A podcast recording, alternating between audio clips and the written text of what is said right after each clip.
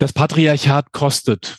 Es belastet unser Gemeinwesen jedes Jahr mit einem Betrag von mindestens 63 Milliarden Euro.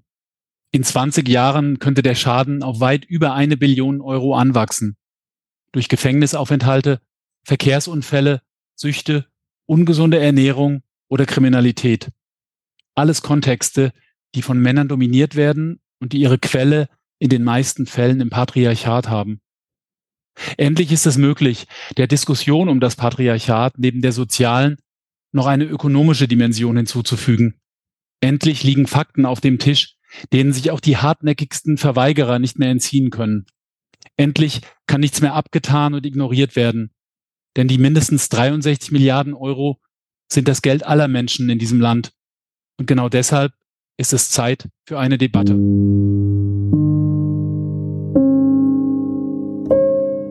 Diese Debatte, die sich der Wirtschaftswissenschaftler und Gewaltberater Boris von Hesen wünscht, die wünschen wir uns auch. Wie können wir die hohen Kosten des Patriarchats senken? Etwas, wovon alle genderübergreifend profitieren würden.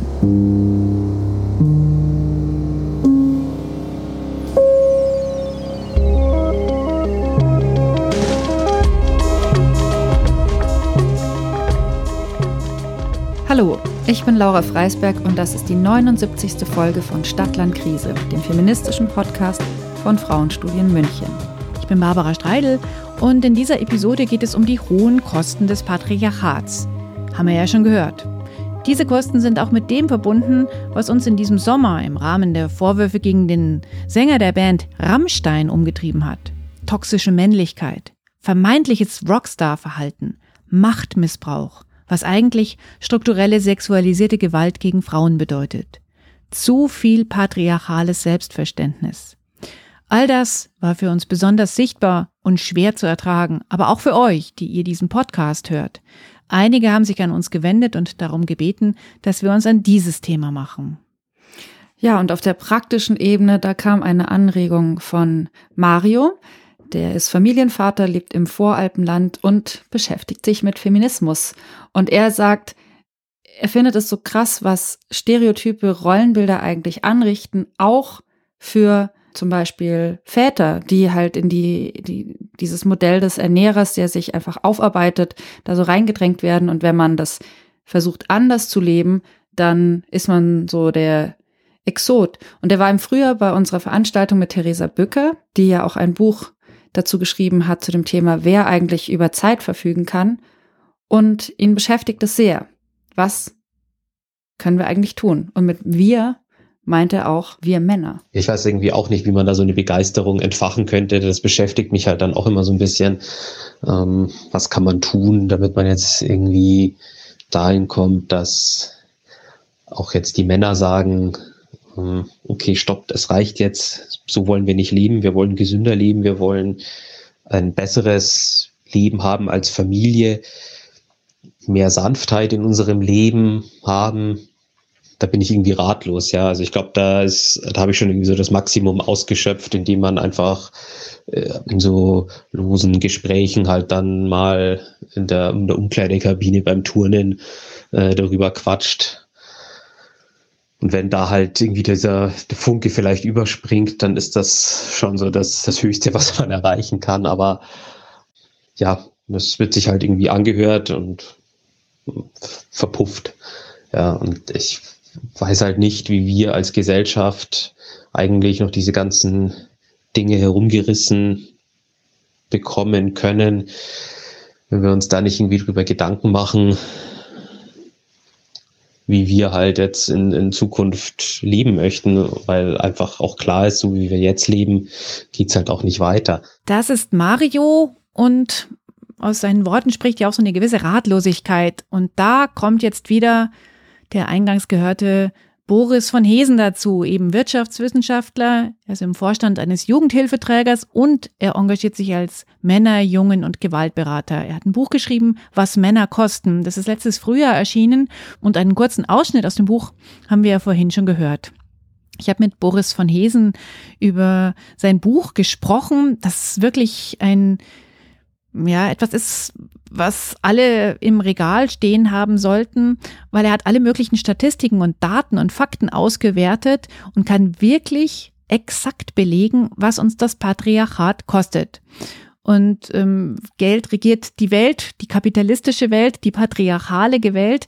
Und somit werden wir alle ja auch um einen großen Teil von Potenzialen betrogen. Und das ist natürlich traurig und ungerecht und etwas, was total unbefriedigend ist. Also er hat es auf mindestens 63 Milliarden Euro. In unserem Gespräch hat er dann schon von 63,5 Milliarden Euro zusammengerechnet. Ähm, all diese Sachen kosten zum Beispiel Gefängnisaufenthalte, Verkehrsunfälle, Folgen von schlechter Ernährung, von ähm, Gewalt und so weiter und so weiter. Ähm, erstmal meine Frage an dich, Laura. Hast du gedacht, dass es so viel ist? Also in, in Geld umgerechnet? Also ich habe mir die Frage nach dem Geld tatsächlich so noch nie gestellt. Und ähm, vielleicht habe ich auch heute meinen zynischen, weil auch die Weltlage gerade so krass ist. Aber ich dachte mir auch, das ist halt so ein Argument, damit kann man Menschen, die zum Beispiel von der FDP, die Partys noch gibt, denen kann man ja sehr gut mit so Geld, das kostet uns das und so kommen. Ähm, aber Menschen, die sowieso anzweifeln, dass es das Patriarchat gibt oder dass wir in patriarchalen Strukturen leben, denen ist es ja eh wurscht. Sorry, das ist gerade meine, ähm, war so mein erster Gedanke dazu. Aber zum Thema Finanzen, da kann ich noch eine kleine familiäre Anekdote bringen. Mein Vater hat, glaube ich, in den 70er Jahren seine Doktorarbeit darüber geschrieben, was sozusagen der Volkswirtschaft verloren geht, wenn Frauen, gut ausgebildete Frauen, nicht arbeiten. Also die stille Reserve. Genau, die Frauenerwerbstätigkeit. Also das heißt sozusagen von zu Hause aus habe ich schon auch ein gewisses Bewusstsein dafür mitbekommen, dass das Patriarchat oder, oder alte Rollenbilder oder so auch einen finanziellen Impact haben. Ja, dein Vater ist ein Visionär, weil ja gerade eben die Harvard-Professorin Claudia Goldin ausgezeichnet wurde. Die amerikanische Ökonomin hat für ihre Forschung zur Rolle von Frauen auf dem Arbeitsmarkt gerade eben den Nobelpreis für Wirtschaftswissenschaften gekriegt. Dies nur als ähm, Lob auf deine Familie. Auf, meinen Papa. Auf ja, Wolfgang Papa. Freisberg, äh, irgendwann in den 70er Jahren Frauenerwerbstätigkeit, vielleicht gibt's das ja noch. Bei, weiß ich nicht, irgendwelchen ähm, antiquarischen Online-HändlerInnen. Und ähm, zu dem ersten, was du gesagt hast, dass du glaubst, es wird ein paar FDP-Leute jucken, aber die anderen, die es alle verneinen, nicht, da widerspreche ich. Ich glaube, es ist einfach zu viel Geld. Also, mhm. wenn man sagt, es sind mindestens 63,5 Milliarden, das ist einfach zu viel Geld, als dass man sagen kann, na, interessiert mich überhaupt nicht. Ähm, und die, ich glaube, man lockt halt dann gerade eben die hinterm Ofen vor, die sonst sagen, ja, was hat es jetzt eigentlich mit mir zu tun? Und ähm, wenn du dann kapierst, an welchen Stellen dieses Geld ausgegeben wird, ähm, finde ich, das hat schon was Aufschüttelndes. Ich finde es natürlich äh, auch tragisch, dass Berichte über zum Beispiel Gewalt gegen Frauen oder gegen mhm. ähm, non-binäre Personen, was ja damit auch zu tun hat, dass das sehr viele Leute kalt lässt. Ja, mir doch scheißegal, dann hätte sie halt nicht den kurzen Rock anziehen müssen. Mhm. Aber ähm, zu sagen, und übrigens deswegen ist unsere Volkswirtschaft finanziell so oder so aufgestellt, dass das mehr juckt. Es ist bitter und auch extrem zynisch. Aber ich glaube, es hat schon nochmal einen Impact. Mhm. Aber ähm, ähm, wer weiß, vielleicht bin ich da auch zu optimistisch. Ähm, ich habe auf jeden Fall mit ähm, Boris von Hesen über so allerlei Dinge gesprochen und als allererstes habe ich mit Ihnen über den Begriff der toxischen Männlichkeit gesprochen. Ja, in allen bekannten Buzzword für ein stures Festhalten an traditioneller, patriarchaler Männlichkeit und zwar auch dann, wenn es der Person selbst oder anderen Schaden zufügt. Boris von Hesen hat diesen Begriff früher auch verwendet, aber er meidet ihn heute und ich habe ihn gefragt, warum. Ich finde, der Begriff toxische Männlichkeit könnte implizieren, dass Männlichkeit insgesamt toxisch ist. Aber das ist es natürlich nicht. Es gibt ganz viele Männern zugeschriebene Eigenschaften, die nicht negativ sind. Und, und es geht mir um eher um das Verhalten, um das ungesunde Verhalten. Deswegen spreche ich lieber von toxischem männlichen Verhalten oder schädlichem männlichen Verhalten, die durch Rollenstereotype ausgelöst werden. Was ist denn ein Beispiel für dann eben genau dieses Verhalten, was Sie jetzt gerade benannt haben? Also sehr gute klassische Beispiele sind Dominanzverhalten, Lautstärke, raumgreifendes Verhalten, permanenter Konkurrenzdruck. Das sind solche klassischen ungesunden männlichen Verhaltensweisen, die dann in die Statistiken führen, die ich dann ausgewertet habe. Mhm. Klar, der ähm, Boris von Hesen ist ja selbst auch ein Mann und der schaut natürlich dann sehr genau drauf. Geht es jetzt darum, was eine Identität stiftet oder geht es darum, wie sich jemand verhält? Ja, das, ich glaube, im Podcast habe ich das auch schon öfters zitiert. Ein Wort, das ich dafür sehr passend finde, auch von zwei männlichen Autoren quasi aufgegriffen oder hier im deutschen Sprachraum geprägt, ist das äh, Konzept der Patrix, der patriarchalen Matrix. Also, dass, dass diese, diese Strukturen, die über uns liegen, dass jetzt nicht per se äh, Männer das Böse sind oder das Problem, sondern dass eben diese patriarchalen Strukturen auch von Frauen verinnerlicht werden können und auch weitergegeben werden können oder auch eingefordert werden können. Oder Männer können sich ja auch ähm, Kritik von Frauen ausgesetzt fühlen, wenn sie nicht die Männlichkeit performen, die erwartet wird oder so. Hm. Das finde ich ganz wichtig. Also, hm. dass wir jetzt nicht hier dieses Spiel wieder aufmachen. Auf der einen Seite die Männer, auf der anderen Seite die Frauen, sondern dass es eine Struktur ist, die steckt in uns allen drin. Mhm. Und selbst eine Freundin von mir ähm, hat neulich beim Kindergeburtstag fast zu den Jungs gesagt, äh, was kreischt ihr denn so rum, ihr seid doch keine Mädchen. Sie hat sich zum Glück verkniffen. Also das nur als Beispiel. Das ist eine ganz schlaue Frau und sie hat zum Glück sich's verkniffen, weil sie, sonst hätte sie wahrscheinlich von mir, ich wäre an die Gurgel gegangen. Sie wäre sich wahrscheinlich selbst an die Gurgel gegangen. Oh, ja, genau. So, oh, was habe ich denn gesagt? Ja, das sind ja einfach schon Reflexe, die uns irgendwie so eingebrannt sind. Hm. Bevor wir jetzt die nächste ähm, Geschichte von Boris von Hesen uns anhören, kommen wir nochmal zu unserem Hörer Mario zurück, der ja ähm, Papa ist, bisschen im ländlichen Raum wohnt, ähm, Theresa Bücker entdeckt hat mit ihren Gedanken über Zeit und wer darf eigentlich entscheiden, wie, wie über Zeit verfügt wird und der so eine gewisse Ratlosigkeit hat. Und er wünscht sich, dass Männer darüber reden und sagen, okay, wir haben jetzt diesen Vorteil, wir haben diesen Vorteil, wir haben das Privileg. Das kann so nicht weitergehen, weil das ähm, einfach in einer gerechten Gesellschaft im Weg steht. Ja, also dass das wirklich ganz ehrlich und reflektiert und selbstkritisch mal irgendwie erfolgt. Und irgendwie hat man immer so das Gefühl, das wird halt dann alles verteidigt. Ja, Mai ist halt so. Was soll man machen? Und äh, ja, das würde ich mir halt irgendwie auch wünschen, weil das kommt dann meistens eben halt dann nicht von Männerseite aus oder nur von ganz, ganz wenigen Leuten, die das irgendwie fordern.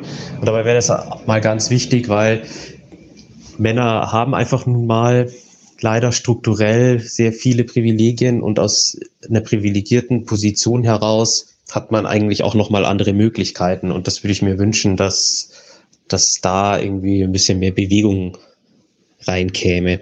Also Männer sollen Privilegien checken, finde ich total richtig. Und dann habe ich auch gleich schon wieder eine dazu passende Geschichte von Boris von Hesen. Den habe ich nämlich gefragt, ja, wie reagieren denn jetzt nun die Männer, mit denen sie zu tun haben, auf das, was sie da schreiben. Das Patriarchat kostet uns. Das ist ja auch natürlich ein Privilegien checken, ja, wenn du feststellst, ja, ich lebe auf Kosten der Gesellschaft und kann mich deswegen so oder so verhalten. Ähm, und der ist ja nicht nur Wirtschaftswissenschaftler, sondern eben halt auch Berater, ist also mit vielen Männern im Dialog. Ich erlebe unglaublich viel Zuspruch von Männern, die sagen, gut, dass diese Perspektive auch mal aufgemacht wurde. Man muss dazu sagen, dass das meistens jüngere Männer sind. Würde sagen, unter 40 ist die Offenheit eher da. Je älter die Männer werden, desto zurückhaltender sind sie. Und da gibt es dann zwei Gruppen. Die, die sich beeindrucken lassen von den Zahlen, die sagen, okay, das sind Fakten, das sind noch nicht mal Umfragedaten, das sind so richtige Vollerhebungen, die ich ja gemacht habe. Darüber muss ich nachdenken oder das beschäftigt mich jetzt. Und es gibt leider natürlich auch die, die das komplett ablehnen und die versuchen irgendwie aus der Situation rauszukommen, weil sie natürlich merken, sie haben ganz große Schwierigkeiten mit ihren Argumenten äh, gegen diese harten Zahlen anzukommen. Aber stechen die Zahlen? Absolut. Also das ist wirklich immer mein, mein großer Vorteil, dass ich, dass ich sagen kann, die Zahlen, die ich zusammengetragen habe, die, die sind aus öffentlichen Quellen. Also ich habe sie extra sogar, ich habe sogar eine, nicht nur ein, ein Literaturverzeichnis gemacht, wo man alles nachschlagen kann im Buch, sondern ich habe sogar eine Website aufgebaut, wo man nachlesen kann und auf diese Links klicken kann. Weil ich sage, wenn du schon mit so einer provokanten These rausgehst, was Männer kosten, äh, dann, dann musst du auch äh, die Daten gut belegen. Ja, und, und das mache ich und äh, äh, da kann eigentlich niemand was dagegen sagen, wenn ich sage, ja, Entschuldigung, es sitzen einfach nur mal 94 Prozent Männer im Gefängnis und da gibt's harte Kosten dafür und die können wir auswerten und darüber müssen wir reden. Also jede Menge konkrete Zahlen hat äh, Boris von Hesen zusammengestellt. Wir verlinken die Datenbank auch in den Show Notes.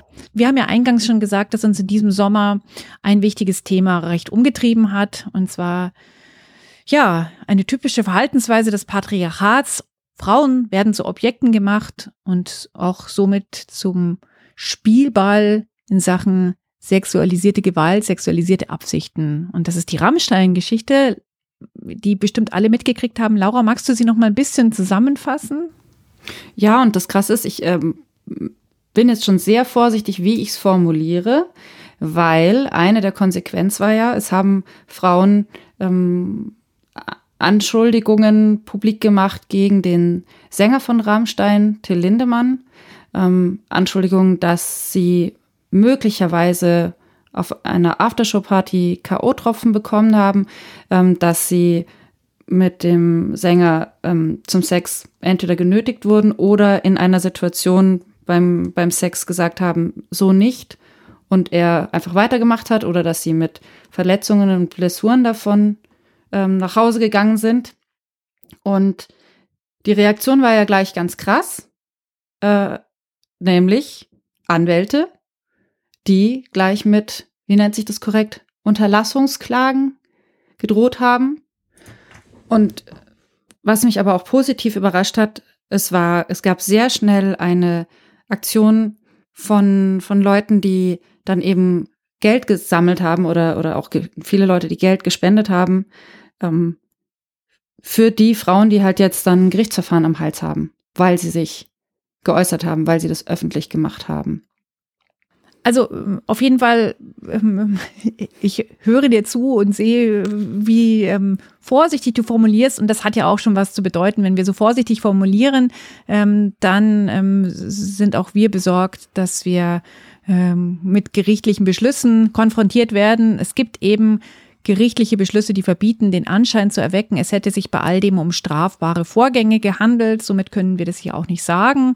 Ähm, ein Anbahnungssystem des Ganzen, was da irgendwie passiert sei, wurde von NDR und SZ belegt, aber es gibt eben eine Entscheidung vom Landgericht Hamburg aus dem August, die untersagt, dass der Rammstein-Musiker Till Lindemann in Bezug von sexuellen Handlungen denen Frauen nicht zugestimmt hätten, genannt wird.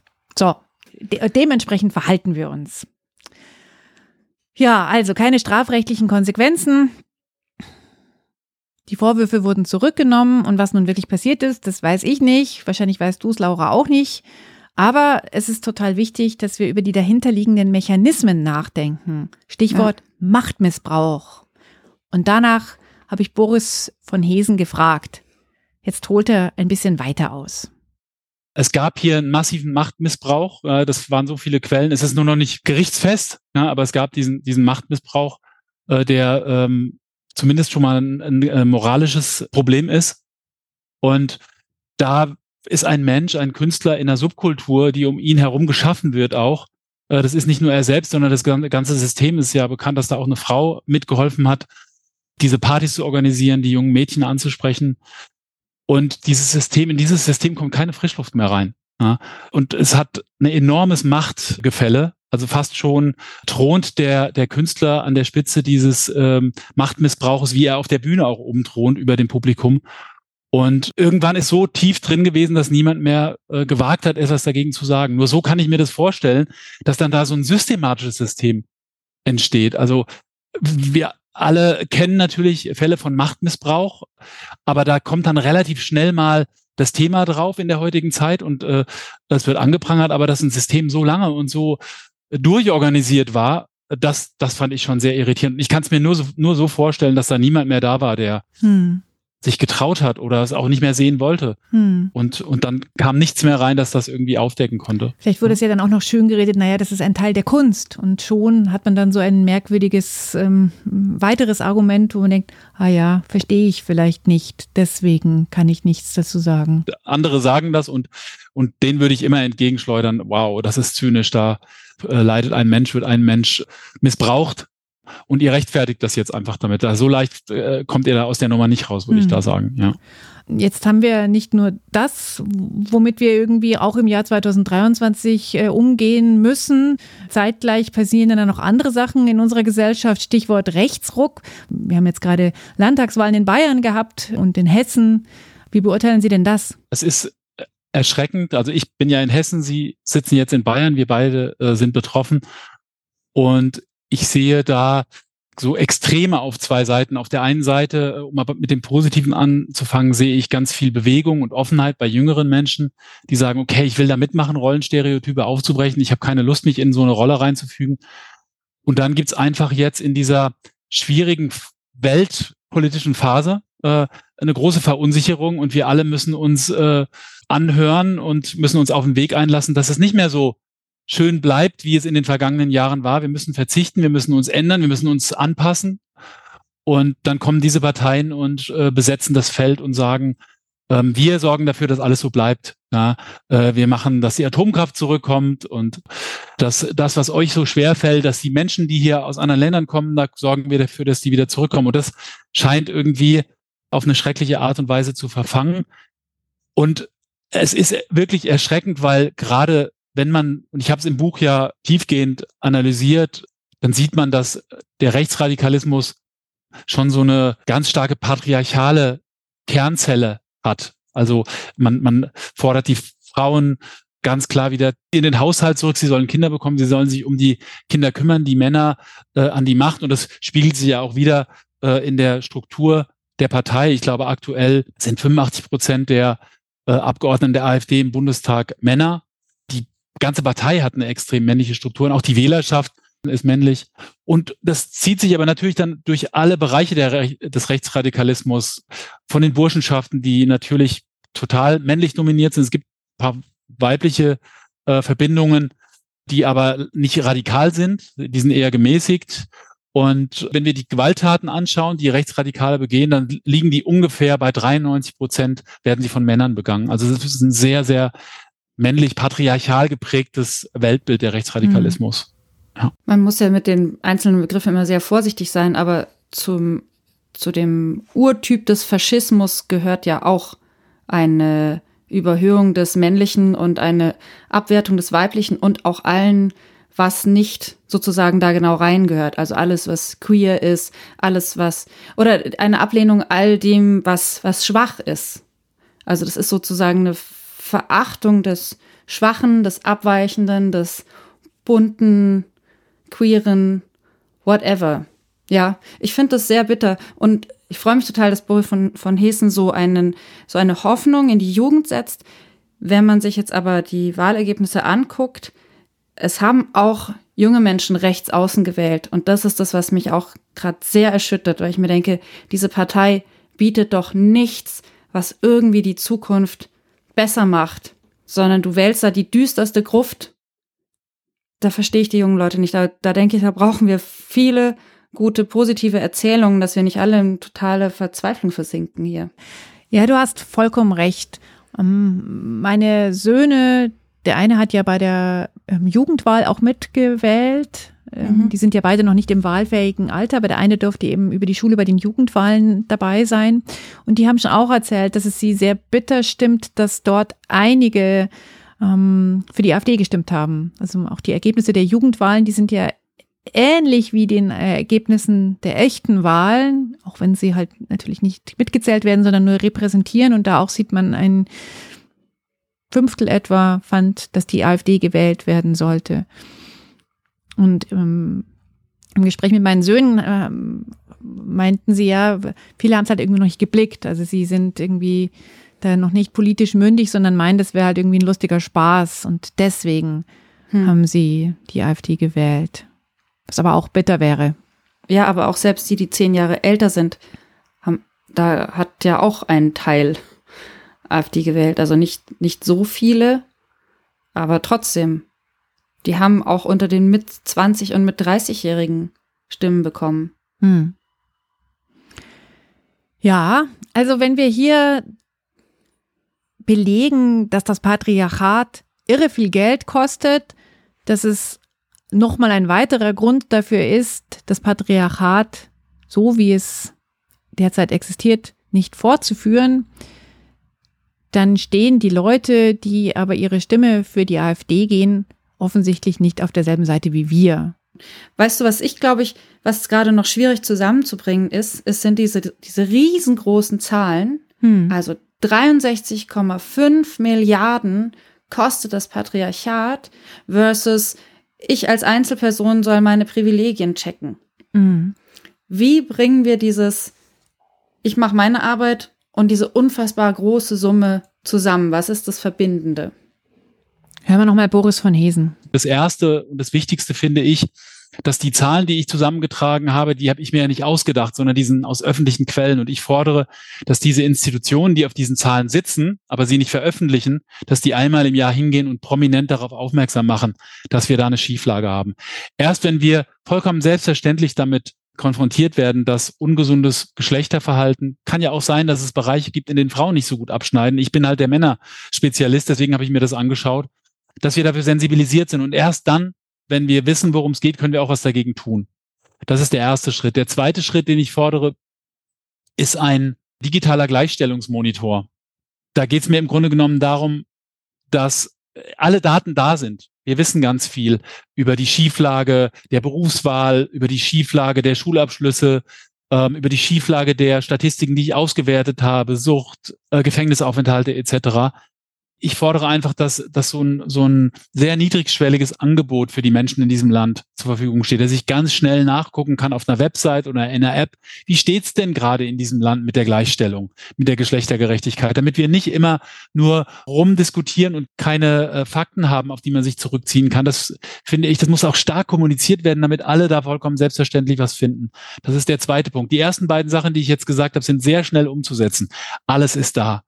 Der dritte Punkt, und der ist sehr aufwendig, gar keine Frage. Aber ich schrecke nicht davor, mich dem trotzdem zu stellen, ist, diese Rollenstereotype anzupacken. Also das, was uns prägt, dass wir als Junge, als Mann beeinflusst werden, so dass ungesundes äh, männliches Verhalten dadurch befördert wird. Und genauso leiden ja auch Frauen, Mädchen darunter, die auch durch ungesunde Rollenstereotype beeinflusst werden. Und da müssen wir meiner Meinung nach ran, da müssen wir schon im Kindergarten ansetzen müssen das Personal schulen, müssen die Räumlichkeiten entsprechend anpassen. Die LehrerInnen müssen entsprechend geschult werden, dass sie wissen, welchen massiven Einfluss ungesunde Stereotype auf das Leben von einem, von einem Menschen hat. Und es geht dann natürlich weiter durch die Medien, durch die Berufswelt. Und ich glaube, das ist ein riesengroßes Projekt. Das dauert mehr als zwei Generationen, denke ich. Aber trotzdem finde ich, dass es wichtig ist, dass wir diese ungesunden Stereotype hinterfragen, die am Ende dazu führen, dass Männer sich in solchen Situationen so, so toxisch verhalten. Ja, sehr gut. Und je plastischer man diese Zahlen ähm, in eine Erzählung packen kann, desto besser. Also diesen Monitor, da musste ich dran denken, irgendwo gibt so eine so eine Tafel, wo ähm, zum Thema Zahlen, an der angezeigt wird, wie die Verschuldung des Staates immer so weiter fortschreitet. Und das macht Eindruck. Und eigentlich brauchen wir solche starken Bilder, solche Tafeln, wo es so einfach und anschaulich wird. Ja, ähm, absolut. Ich erinnere mich auch, dass es mal so den Job Futuromat gegeben hat, wo man genau nachlesen konnte, welche Berufsbereiche denn jetzt eigentlich schon von einer Maschine gemacht werden könnten. Also zum Beispiel in der Buchhaltung. Den gab es mhm. vor einigen Jahren und das war damals irgendwie sehr wichtig, als es ja sehr darum gegangen ist, wie wird sich die Digitalisierung auf unsere Erwerbstätigkeiten auswirken. Und ich glaube schon, dass so ganz niederschwellige Angebote super sind, aber natürlich auch der dritte Punkt, den von Hesen da anbringt, das ist das ganz dicke Brett, das gebohrt werden muss dass ähm, halt an allen Stellen neue Werte sind. Ich habe dann äh, mich auch erinnert, als er mir das erzählt hat, in seinem Buch relativ weit hinten erwähnt er den Filmemacher Wolfgang Schmidt, der sagt, ähm, also so deutsche Filme, da hat er ganz oft das Gefühl, da würde jemand mit so einem Bollerwagen, so denk an äh, äh, Vatertag, also diese schlimmen Bollerwagen, würde da so rumfahren äh, und die schlimmsten Rollenklischees duplizieren. Ja. Also, und das, das kann ich mir halt wirklich total vorstellen, ja. Das heißt, an all diesen Bereichen muss man ansetzen und sagen, so, ähm, jetzt nicht Wokistan aufbauen, ja, mhm. sondern einfach mal sagen, was ist denn das, der Wert, den wir hier zeigen? Und wie kann das denn vielleicht auch anders gemacht werden oder vielleicht einfach mal erstmal ein Bewusstsein dafür schaffen? Das ist eine Möglichkeit, ein Leben zu führen. Es gibt übrigens auch noch andere Möglichkeiten. Hm. Ja, oder Filme zu machen oder Geschichten zu erzählen. Also die Geschichte von, die Frau muss nur ihre Brille loswerden und äh, ein Makeover machen und dann beachtet der Typ sie auch und vorher wird sie irgendwie, ist sie tollpatschig und stolpert rum und wird gedemütigt in ihrer nicht performten Weiblichkeit und so. Also sowas braucht man doch echt nicht mehr sehen. Oder? Ja, ja. Oder nimm einfach fünf Kilo ab und dann wird alles ja. super. genau. Ach echt? Ich habe mich sehr gefreut, wie konkret Boris von Hesen wird in seiner Analyse, die wirklich empfehlenswert ist und vielleicht auch unserem Hörer Mario jetzt nochmal so eine kleine Anregung bringt. Und ähm, wer möchte, kann Boris von Hesen auch in München erleben. Er kommt am 26. Oktober zur Lesung ins Eine Welthaus. Frauenstudien kooperiert für die Veranstaltung. Den Abend moderiert die Journalistin Renate Börger. 26. Oktober abends um halb acht im Eine Welthaus in München. Man soll sich bitte anmelden. Das geht alles über das eine Welthaus.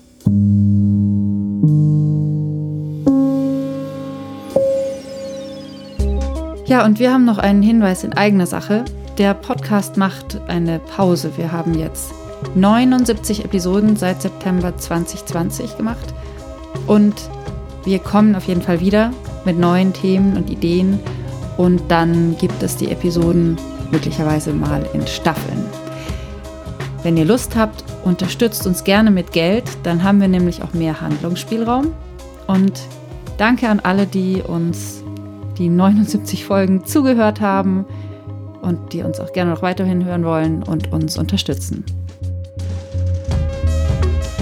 Und wir werden nicht den Plan verfolgen, 5 Kilo abzunehmen und die Brille abzulegen um es besser hinzukriegen, sondern brauchen einfach ein kleines bisschen Zeit. Und wenn ihr ähm, Themen, Ideen habt, um die wir uns kümmern sollen, dann schickt uns die gerne. Podcast at frauenstudien-muenchen.de oder ihr könnt uns auch über Instagram kontaktieren. Genau, vielleicht lesen wir einfach fünf Kilo Bücher mal weg in der Zeit oder so. Kauf uns eine neue Brille. genau. Bis dahin. Bis Tschüss. zum nächsten Mal. Tschüss.